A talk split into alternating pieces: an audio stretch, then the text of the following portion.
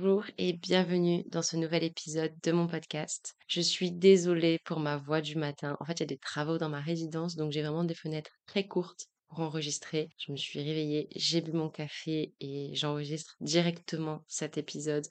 Donc j'ai pas la voix la plus agréable possible. J'espère que vous me pardonnerez pour ça. J'espère que vous allez bien, que vous passez une bonne semaine et que le début de votre année s'est bien passé. Je suis sortie du Covid, je suis sortie de mon retard de travail, de mon petit down de fin d'année qui m'a quand même un petit peu roulé dessus. J'ai accepté que ça puisse être normal d'avoir trois quatre jours pas vraiment productifs, en pyjama, de pleurer beaucoup et en fait de me laisser un petit peu être anxieuse. Et ça m'a ramené à des souvenirs de périodes où je subissais vraiment beaucoup plus mon anxiété qu'aujourd'hui. Il faut savoir que j'ai vraiment une peur incroyable de noircir le tableau de mes proches avec ma propre anxiété ou avec ma propre tristesse. Et c'est de ça qu'on va parler aujourd'hui. Donc oui, vous me l'avez demandé, c'est un nouvel épisode sur la santé mentale.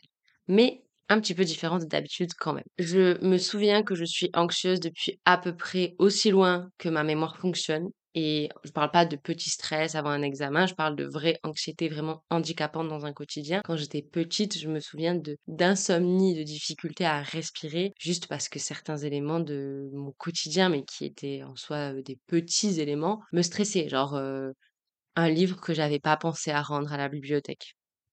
Et c'est vrai que du coup, j'ai eu beaucoup de mal à m'investir dans des relations sociales au début parce que moi, j'étais super convaincue que j'allais embêter les gens. Et en fait, c'est un travail que je fais beaucoup et que j'ai beaucoup étudié aussi avec ma psy, etc. Mais je suis une personne qui a quand même vécu un petit peu plus de drames que la moyenne dans la première partie de sa vie. Parce que passé un certain âge, en fait, c'est normal d'avoir beaucoup de décès, de maladies, enfin beaucoup, tout est relatif, mais autour de soi. Et c'est pas du tout une compétition. Mais quand je rencontre des gens qui ont un quotidien plutôt cool, et tant mieux pour eux, bah, je suis j'ai très très peur de noircir le tableau de leur vie et de peser et de et d'amener de la négativité, alors qu'on n'est pas les événements que l'on vit, ça c'est déjà important à préciser. Aujourd'hui, j'ai la chance d'avoir des proches qui me rassurent beaucoup, qui me connaissent bien, qui savent que mes périodes de down, elles sont finalement assez rares, assez courtes, que dans la vie de tous les jours, je fonctionne, ou en tout cas j'essaie de fonctionner plutôt normalement. Et quand c'est moi qui vais bien,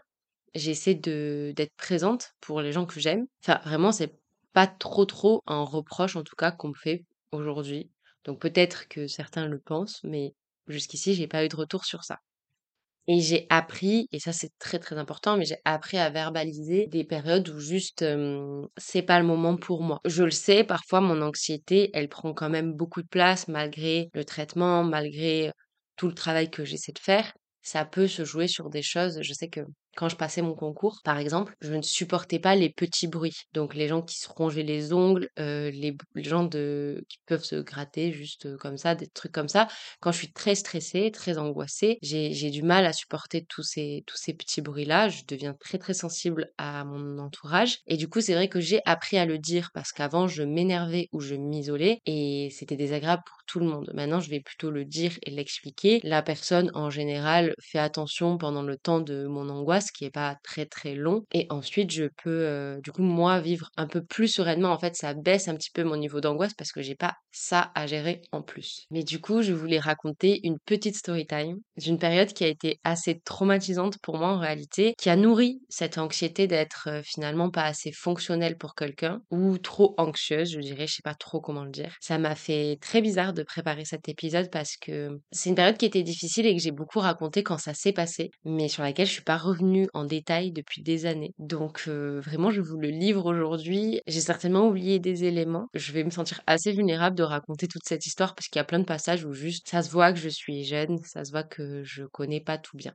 Donc, euh, j'avais 19 ans, je crois, j'étais en L2, donc deuxième année d'université pour ceux qui maîtrisent pas forcément le monde de la fac. Et j'avais une amie, c'était vraiment une de mes plus proches amies à l'époque. On va l'appeler Sophie pour que ça ne ressemble en rien à son prénom. Et elle n'était pas française. Elle était venue juste pour faire ses études. Et donc, on se connaissait toutes les deux depuis la L1. On passait vraiment tout notre temps ensemble. Elle habitait à côté de chez moi en plus, donc on allait à l'université le matin ensemble, on rentrait ensemble. Vraiment, on faisait tout, tout, tout ensemble. Et à la fin de la L2, moi, je cherchais un travail pour l'été, donc comme beaucoup d'étudiants. Et elle ça faisait plusieurs mois qu'elle me demandait de venir passer l'été avec elle dans son pays d'origine, que je vais pas préciser comme ça je floute au maximum parce que on ne sait jamais. J'espère vraiment qu'elle écoutera pas cet épisode, mais on ne sait jamais. Mais euh, c'était un pays hispanophobe.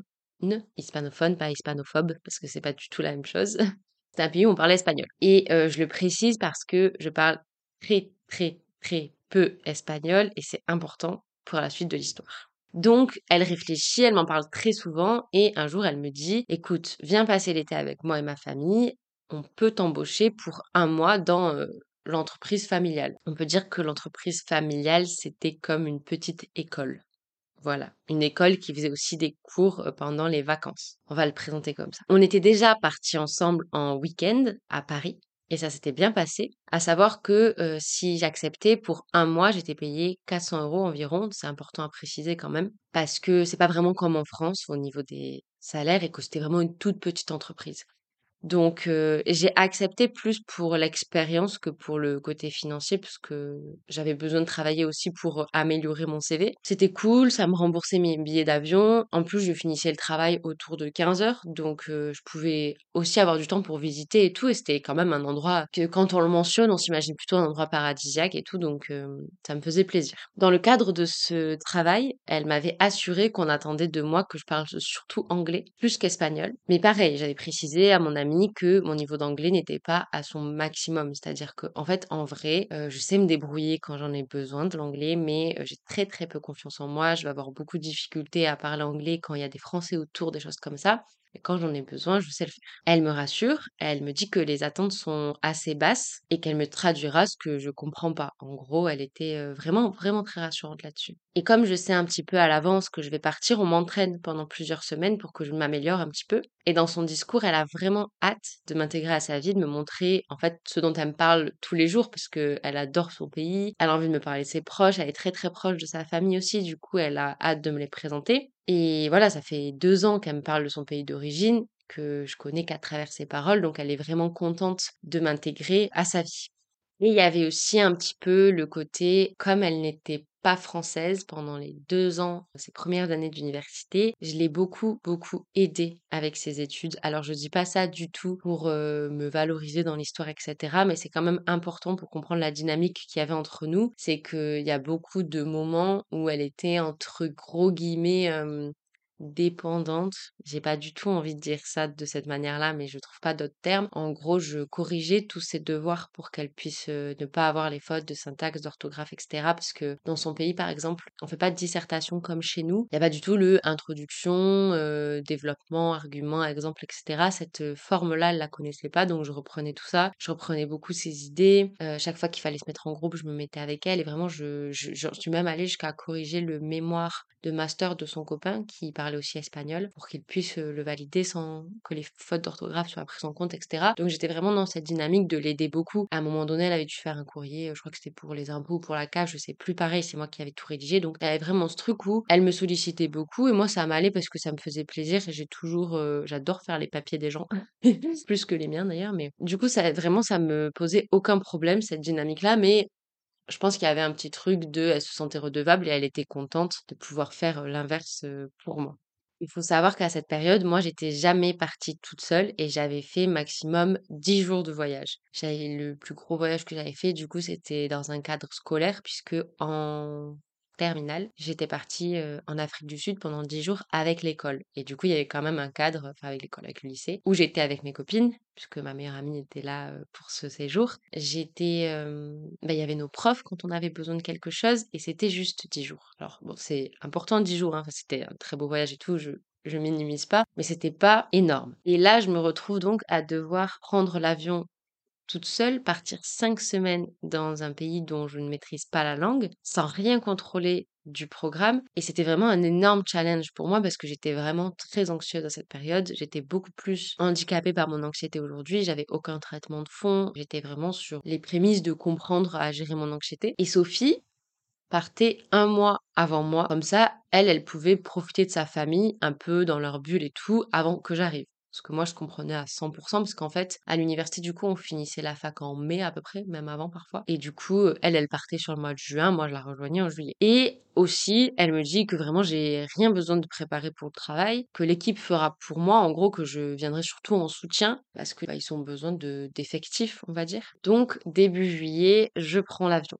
J'avais une escale à Madrid et arrivé là-bas, vraiment, je pleure toutes les larmes de mon corps quand je suis à Madrid pendant une heure d'escale. C'est très peu hein, pour une escale, enfin c'est pas énorme. J'ai du mal à respirer, je fais une crise d'angoisse toute seule à l'aéroport, ça part vraiment mal. J'appelle ma sœur, elle me calme, je sais pas comment, et elle arrive à faire que je monte dans mon deuxième avion. Sophie vient me récupérer à l'aéroport, donc là, euh, il était autour de minuit. On fait pas de bruit. Elle me montre la chambre où je vais dormir et elle me dit de la réveiller si je suis stressée, si je me sens pas bien, etc. Donc je me mets au lit rapidement et en fait, je suis super angoissée, mais je dis rien parce que, en fait, j'ose pas la déranger dès le premier jour. Et là, on est déjà du coup sur le bug de je veux pas noircir son truc de elle est trop contente que je sois là. En sachant que quand même, du coup, j'allais l'appeler par son vrai prénom, mais Sophie est parfaitement au courant que je suis une personne très anxieuse. Elle est au courant des événements majeurs que j'ai pu traverser. C'est quelque chose qu'elle vit aussi beaucoup, l'anxiété, le mauvais rapport au corps, etc. Donc, elle est pas jugeante la plupart du temps quand on est en France sur ces éléments-là. Après, elle fait parfois des réflexions qui sont un petit peu compliquées à entendre de mon côté, mais on a juste des divergences d'opinion sur la manière de gérer nos problématiques anxieuses. Mais c'est pas, pas dramatique et je sais qu'elle est en tout cas sensibilisée à la question de l'anxiété. Donc je passe cette première nuit et directement le lendemain, je commence le travail. Je sais pas comment vous expliquer correctement en détail et J'aimerais bien pouvoir rendre compte de l'ambiance qui était mise à partir de ce jour-là. Mais on part sur des semaines qui vont de pire en pire. Faut retenir que j'avais 19 ans et que c'était parmi mes premières expériences professionnelles. Et déjà, on ne me donne pas le contrat de travail que j'avais demandé. J'arrive pas à obtenir ce papier. Donc j'étais pas super sereine puisque même si c'est la famille d'une amie, même si j'ai plutôt confiance, on n'est pas dans les meilleures conditions pour commencer un emploi dans un autre pays en plus. La plupart du temps, je comprends pas vraiment ce qui se passe autour de moi au début. Donc sur cinq semaines, les deux dernières semaines, j'étais vraiment, j'avais beaucoup plus de facilité à comprendre ce qui se passait autour de moi. au début, c'est vrai que il me faut un temps d'adaptation. C'est-à-dire que Sophie, sur 20 minutes de conversation, elle va me traduire deux mots. Elle va me poser une question en espagnol, elle va souffler parce que je comprends pas tout de suite. Elle va me parler de plus en plus mal, vraiment. Et elle me présente ses copains. Et clairement, elle se tend quand ils me parlent en anglais et qu'ils prennent le temps. Alors que moi, c'est aussi des moments où je me sens mieux parce que je comprends tout et que je peux répondre à tout aussi. Je me souviens notamment d'un moment où on était sur la plage, on marchait, je pense qu'on était cinq ou six en tout. Et il y a une des personnes du groupe qui me parle, qui me pose des questions, on discute et tout. Et, mmh, et du coup, c'est vrai qu'on est un petit peu isolés tous les deux en marchant, mais aussi parce que, vous le savez certainement si vous avez déjà essayé de parler d'autres langues, mais c'est beaucoup plus compliqué de parler d'autres langues dans un groupe. Il faut arriver à tout suivre quand face to face. Et c'est quelque chose que j'avais expliqué à Sophie, qu'elle savait et tout, et que j'avais pas de volonté d'isoler qui que ce soit du groupe cette fois-ci, mais cette personne avait compris que c'était plus facile pour moi et du coup pour pour pouvoir tenir une vraie conversation où je pouvais parler, il avait décidé de de se mettre vraiment à 20 cm à côté. Quoi. Je me rappelle aussi d'une soirée avec ses copains. Donc là, elle m'avait fait partir, on part en week-end avec ses copains. On est en soirée et tout, petite soirée, toujours on est 6-7 dans un petit logement et on fait un jeu. On m'explique le jeu et donc on me l'explique, en anglais évidemment. Là, ce genre de petite soirée, tout le monde se met un petit peu à parler en anglais quand même pour que je puisse comprendre et en fait, elle dit vraiment plusieurs fois: «Non, non, mais elle va aller se coucher». Elle comprend pas le jeu, elle va aller se coucher. Alors que j'étais en train de comprendre, je comme tout jeu, en fait, on a un petit temps d'adaptation même quand on parle la langue, mais vraiment ma présence, était embêtante pour elle. Il y a plein de petits moments où, comme je parle pas la langue, je ne peux pas dire qu'il y a des problèmes au travail. Elle m'envoie souvent faire des courses pour l'entreprise et elle refuse que je demande des remboursements. Et en fait, euh, ma directrice parle espagnol, donc à 19 ans, comme ça, alors que je me sens déjà chanceuse d'être là. Moi, je dis pas grand chose et du coup, la directrice comprend pas forcément de quoi il s'agit. Et du coup, il y a plein de petits bugs comme ça qui participent à me mettre mal à l'aise. La plupart du temps, l'après-midi, elle dort, donc ça m'arrive d'aller à la plage, mais en fait, je peux pas faire grand-chose d'autre puisque je suis plutôt dépendante d'elle pour me déplacer. Elle fait plein de réflexions sur mon corps, sur mon alimentation, sur mes réseaux et c'est des choses dont vraiment elle m'avait jamais, jamais, jamais parlé en France. Donc là, je tombe un petit peu de haut de découvrir son avis sur moi finalement. Quand on a, traversé des océans, je sais pas pourquoi ça, ça ne sortait pas en France et moi, je me demande aujourd'hui s'il y a pas cette notion de dépendance dont j'ai parlé au début aussi, qui faisait qu'elle était plus gentille avec moi en France. Bon, vraiment, je vous épargne les détails, mais c'était de pire en pire. Et j'essaie de lui en parler plusieurs fois, et en fait, je sens que c'est quelque chose dont elle a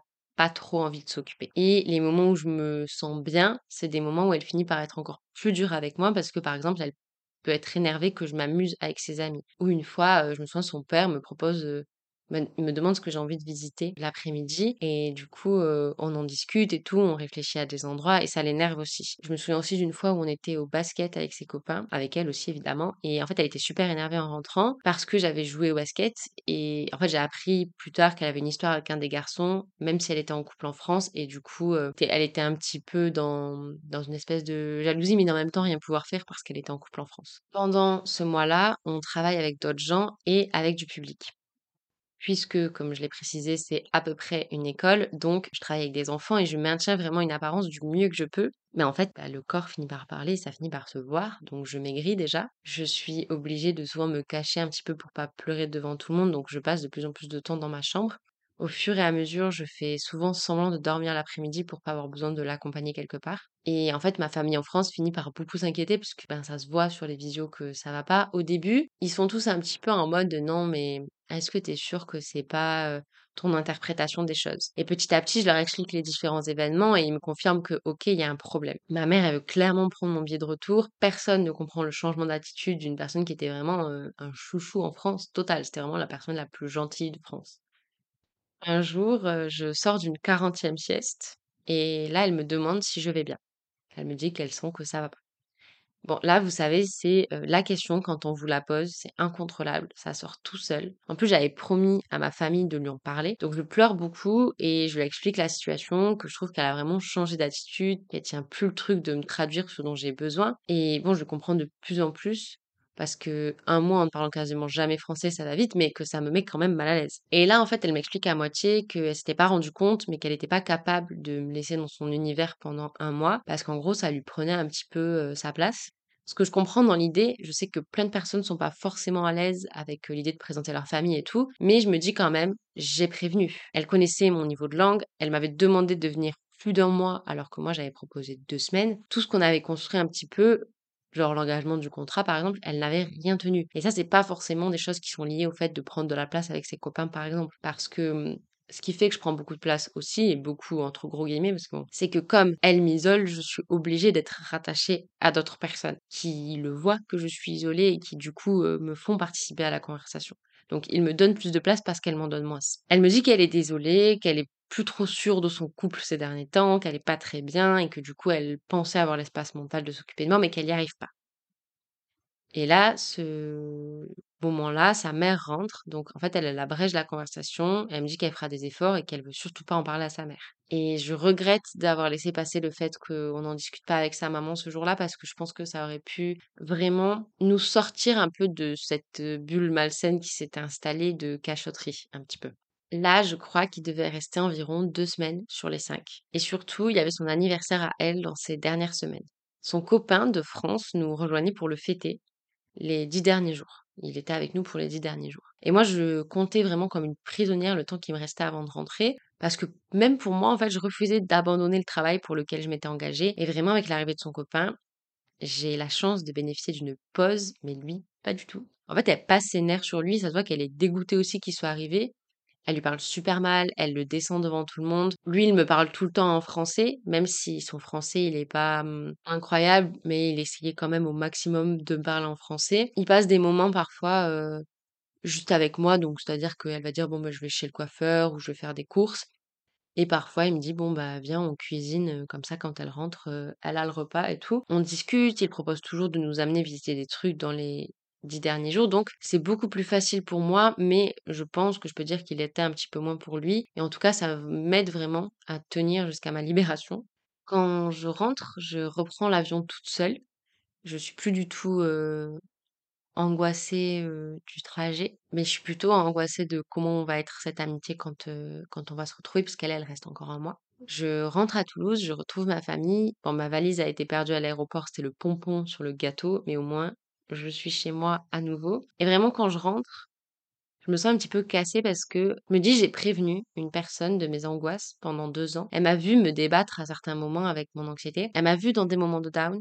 Elle m'a demandé de sortir à 100 de ma zone de confort. Je l'ai fait pour elle et finalement, j'ai vraiment l'impression d'avoir déjà pesé sur quelqu'un, mais surtout que cette anxiété-là, elle a été utilisée vraiment comme une fragilité parce que ça lui a permis de, bah, me mal parler pendant un mois, vraiment, au travail et tout. C'était c'était vraiment une plaie. En plus, elle me parle en français, donc personne comprenait ce qu'elle me disait, puisque tout le monde parlait une autre langue, donc c'était assez malsain. Je j'avais même pas de témoin finalement et du coup, comme j'étais anxieuse et que j'étais de l'autre, bout de l'océan, je je sais même pas s'il y a un océan entre les 2 en vrai. Bon, peu importe, mais j'osais vraiment rien dire parce que j'étais bloquée avec cette personne. Et c'est quelque chose qui existait déjà à l'époque, mais j'ai du mal à me sentir sereine et à avouer certaines sensibilités aujourd'hui parce que là, typiquement, mes difficultés avec la langue ont été utilisées pour que je ne comprenne pas toujours ce qui se passait autour de moi. Et je me demande encore aujourd'hui comment est-ce qu'on peut réellement être sûr que la personne à laquelle on va confier une forme de vulnérabilité va être bienveillante. Là, c'était une personne qui vivait aussi de l'anxiété, qui était un petit peu formée à tout ça et j'aurais pas du tout imaginé que ça puisse être elle qui agirait comme ça. Parce qu'en plus, je le vois maintenant dans mon quotidien, c'est beaucoup des personnes qui ne connaissent rien du tout à la santé mentale, à l'anxiété, etc., qui vont avoir les meilleures réactions. Parce que je pense, euh, je sais pas, notamment une personne en particulier qui va juste me demander de quoi j'ai besoin. Et ça, c'est vraiment le truc important quand on a une personne anxieuse en face de nous. Parce que typiquement, moi, je suis anxieuse, mais je sais que je suis pas anxieuse de la même manière que d'autres personnes. Donc, même si j'ai l'impression que je m'y connais, entre guillemets, en anxiété, j'ai pas un manuel magique. Et je sais qu'il y a des personnes, par exemple, qui ont besoin de contact physique quand elles sont stressées. Ça peut être mon cas. Et il y a des personnes qui ont besoin que absolument pas. Et du coup, c'est vrai que c'est important de demander à la personne de quoi est-ce qu'elle a besoin sur le moment. Je suis désolée, je parle vraiment trop vite dans cet épisode, je suis en train de m'en rendre compte, mais l'histoire me même moi, l'histoire, elle me prend. Alors que je bah, je l'ai vécue. Mais en fait, j'ai tellement envie de vous la raconter exactement comme elle s'est passée. En même temps, c'est trop dur de témoigner d'un malaise général pendant qui s'est déroulé pendant un mois et qui s'est déroulé du coup, heu, il y a quatre cinq ans, un truc comme ça. Et je sais en réalité que tout le monde ne va pas faire la même chose. Vraiment aujourd'hui, j'ai de la chance, je suis plutôt entourée là-dessus et j'ai des personnes qui vraiment ne connaissent rien à l'anxiété, qui donc réussissent à être beaucoup plus compréhensives et à essayer d'apprendre en tout cas. Et plus les personnes autour de moi sont bienveillantes, moins j'angoisse et moins je vais avoir besoin de soutien. C'est ça qui est important aussi et je pense que ça, on peut en faire, heu, peut-être pas une généralité, mais ça marche dans beaucoup de cas. C'est que plus on sent que c'est OK d'être anxieux, moins on est anxieux. Parce que parfois, on est anxieux à l'idée d'être anxieux, ce qui est complètement contre-productif. Clairement, en fait, si je dis je suis pas à l'aise de parler en public dans une autre langue et qu'on me crie dessus quand je n'arrive pas à le faire, le risque, c'est que moi, je me mette par terre en PLS pendant 48 heures. Et c'est clairement ce genre d'événement qui se passait où je devais toujours encaisser que je dise OK, mais que je dise bien avant, bien avant de partir même, que je dise OK, ça, c'est pas dans mes capacités et que sur le jour J, on me demande de le faire et et je sois maltraitée si c'est pas, heu, si c'est pas fait, alors que ça avait été accepté. Pour finir l'histoire quand même, et je crois que les travaux dans ma résidence sont en train de reprendre pour dire il est 8:30, c'est vraiment un scandale. En rentrant en France avec Sophie, on s'est envoyé très, très peu de messages. Quand elle est revenue, elle avait de nouveau totalement changé de comportement. Elle avait presque peur de moi et en fait, elle voulait vraiment que je valide ses moindres faits et gestes, sa manière de s'habiller et tout. Et en fait, je pense qu'elle savait qu'elle avait mal agi, donc elle s'est mise dans l'exact opposé en termes de comportement pour se rattraper. C'est-à-dire qu'on se retrouvait toujours le matin pour aller à la fac ensemble. Si je lui disais pas qu'elle était bien habillée, elle se sentait mal toute la journée. Donc il y avait vraiment des... Je devais valider. Et elle me l'a reproché par la suite que je ne validais pas ses vêtements le matin. Alors que moi, si tu me dis est-ce que je suis bien habillée? Est-ce que je peux sortir comme ça? Bien sûr que je vais te répondre. Si tu me demandes pas un avis sur ta tenue, je vais éviter de valider systématiquement ou d'invalider ta tenue. Surtout que si c'est systématique, ça veut dire que les matins où je le fais pas, elle va vraiment savoir que j'aime pas ces vêtements et j'ai pas du tout envie d'instaurer ça avec quelqu'un. On a essayé d'avoir une conversation qui n'a pas fonctionné. Quelques semaines plus tard, ça a fait de gros conflits, donc on a juste arrêté de se voir. Alors euh, on a arrêté de se voir, euh, je dis ça simplement, mais en vrai, sa mère m'a contacté, m'a envoyé des menaces. Elle a essayé de elle a appelé son copain un jour pour qu'il vienne m'attendre à l'université, pour qu'il m'impressionne en gros. Donc il y a eu plein de périodes comme ça, ça a duré un petit moment avant qu'elle réussisse à lâcher finalement, notre amitié. Donc ça, c'était très compliqué. En vrai, moi, j'étais super triste parce que c'était une si jolie relation dans ma tête qui est qui a été dévoilé en fait si différemment dans un contexte où vraiment pendant ce voyage on était dans un lieu incroyable, on aurait pu passer des moments exceptionnels et ça s'est pas du tout, du tout, du tout passé comme prévu. En tout cas depuis, euh, je me suis forcée à partir à nouveau toute seule pour pas rester sur cette mauvaise expérience, même si c'était moins loin et bien moins longtemps. En fait j'avais besoin de me prouver que ça pouvait être des jolis moments et pas forcément des catastrophes. La morale de l'histoire, ce sera certainement d'aller pas travailler pour n'importe qui juste parce que la personne a l'air gentille, mais surtout si vous avez des amis dans votre entourage qui vivent de l'anxiété, essayez de voir de quoi est-ce qu'ils peuvent avoir besoin pour que ça soit juste un petit peu moins lourd. Vraiment, parfois, c'est des mini trucs. Moi, j'ai besoin juste des fois d'avoir un contact physique, même juste la main, et ça va mieux, ou d'une petite pause, ou d'une conversation dans une pièce à côté. Et je sais que l'anxiété, ça peut peser sur les autres, mais vraiment, ça pèse plus sur tout le monde quand c'est géré par une seule personne, soit la personne concernée, qu'elle se retrouve toute seule à faire monter son angoisse, parce qu'au final, c'est là où l'angoisse, elle un petit peu et du coup elle va empiéter sur des moments qui auraient pu être positifs et des moments collectifs en fait.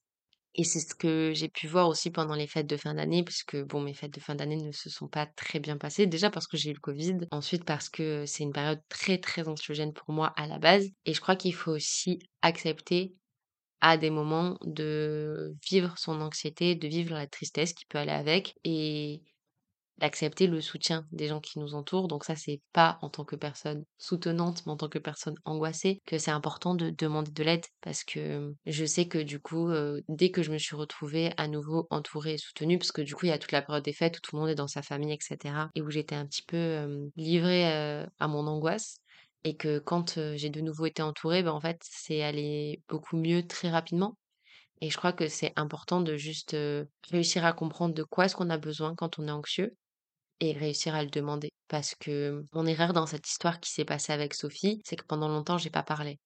J'ai pas parlé de ce dont j'avais besoin, j'ai pas parlé non plus, j'ai pas cherché d'autres personnes ressources sur place. J'aurais pu essayer d'avoir un avis supplémentaire d'une autre personne, de pas dépendre uniquement de Sophie. Je l'ai pas fait. Même à Sophie, j'ai pas su lui dire exactement de quoi j'avais besoin. Elle a mal agi, certes, on traite pas quelqu'un comme ça, on fait pas venir quelqu'un pour lui parler super mal pendant un mois et demi. Mais c'est vrai que si j'avais, si je devais le revivre aujourd'hui, j'aimerais beaucoup réussir à verbaliser ce qui se passe vraiment pour moi. Après, je l'ai fait, du coup, pendant la première conversation, mais bon, ça faisait déjà trois semaines que j'étais là. Donc, c'est un petit peu long, trois semaines sur cinq.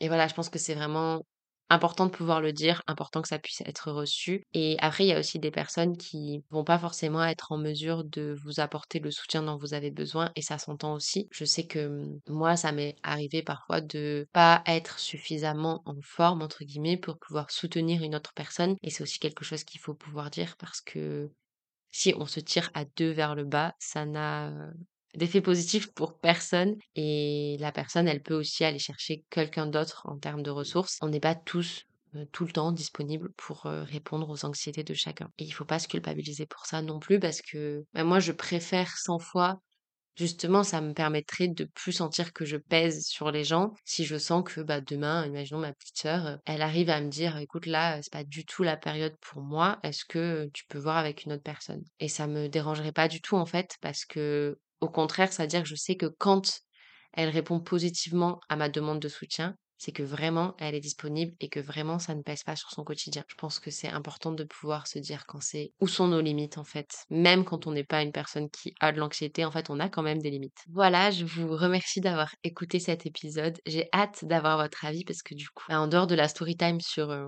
la rencontre avec mon copain, j'ai euh, pas trop trop fait euh, ce type de format, encore moins lié à la santé mentale, le genre de story time comme ça, c'est pas trop quelque chose que j'avais fait. Je me sens un petit peu vulnérable de sortir cet épisode si Sophie réapparaît et m'insulte, je vous tiens au courant, parce qu'il y a vraiment Non, en vrai, j'espère qu'elle me stalke pas. Je me dis, ça fait quand même 4-5 ans, de l'eau a coulé sous les ponts, je crois qu'elle a changé de pays à nouveau, donc je j'espère qu'elle ne tombera pas sur cet épisode et vraiment mon but n'est pas du tout de lui porter préjudice mais vraiment de revenir sur cette période qui illustre assez bien, à mon sens, euh, le fait que j'ai très très peur de peser sur les gens maintenant. En tout cas, je vous remercie d'avoir écouté cet épisode. N'hésitez pas à m'écrire sur le Instagram willsay-RSE que je mettrai en barre d'infos. On peut discuter de cet épisode ou d'autres choses en fonction de ce dont euh, vous avez envie de parler. Si vous pouvez aussi noter le podcast sur votre plateforme d'écoute, c'est vraiment euh, un soutien pour moi. C'est une manière concrète de voir ce que vous en pensez, mais c'est aussi une manière d'être valorisé sur les différentes plateformes d'écoute. Vous pouvez aussi évidemment partager cet épisode ou un autre sur vos réseaux sociaux. Ça me fait vraiment plaisir de voir vos messages, de voir vos stories.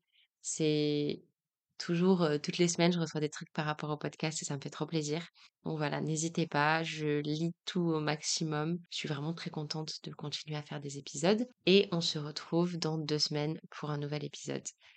Là, je suis en train de préparer, mais ça ce sera certainement en février, un épisode avec une invitée qui est incroyable, où je croise fort les doigts pour que cet épisode puisse voir le jour rapidement. Je vous souhaite une très bonne journée ou soirée en fonction du moment où vous écoutez l'épisode et je vous fais des bisous